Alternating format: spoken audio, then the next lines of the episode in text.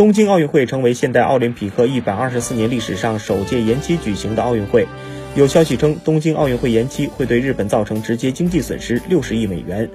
事实上，奥运会的赞助商、转播商及合作伙伴都将面临巨额损失。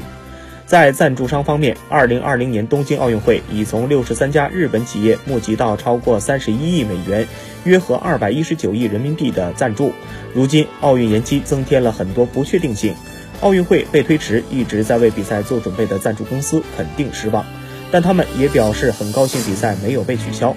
东京奥运延期，大多数日本民众认为这是基于现实的最好结果，但随之而来造成的一些问题都需要日本政府和东京奥组委给出解决方案。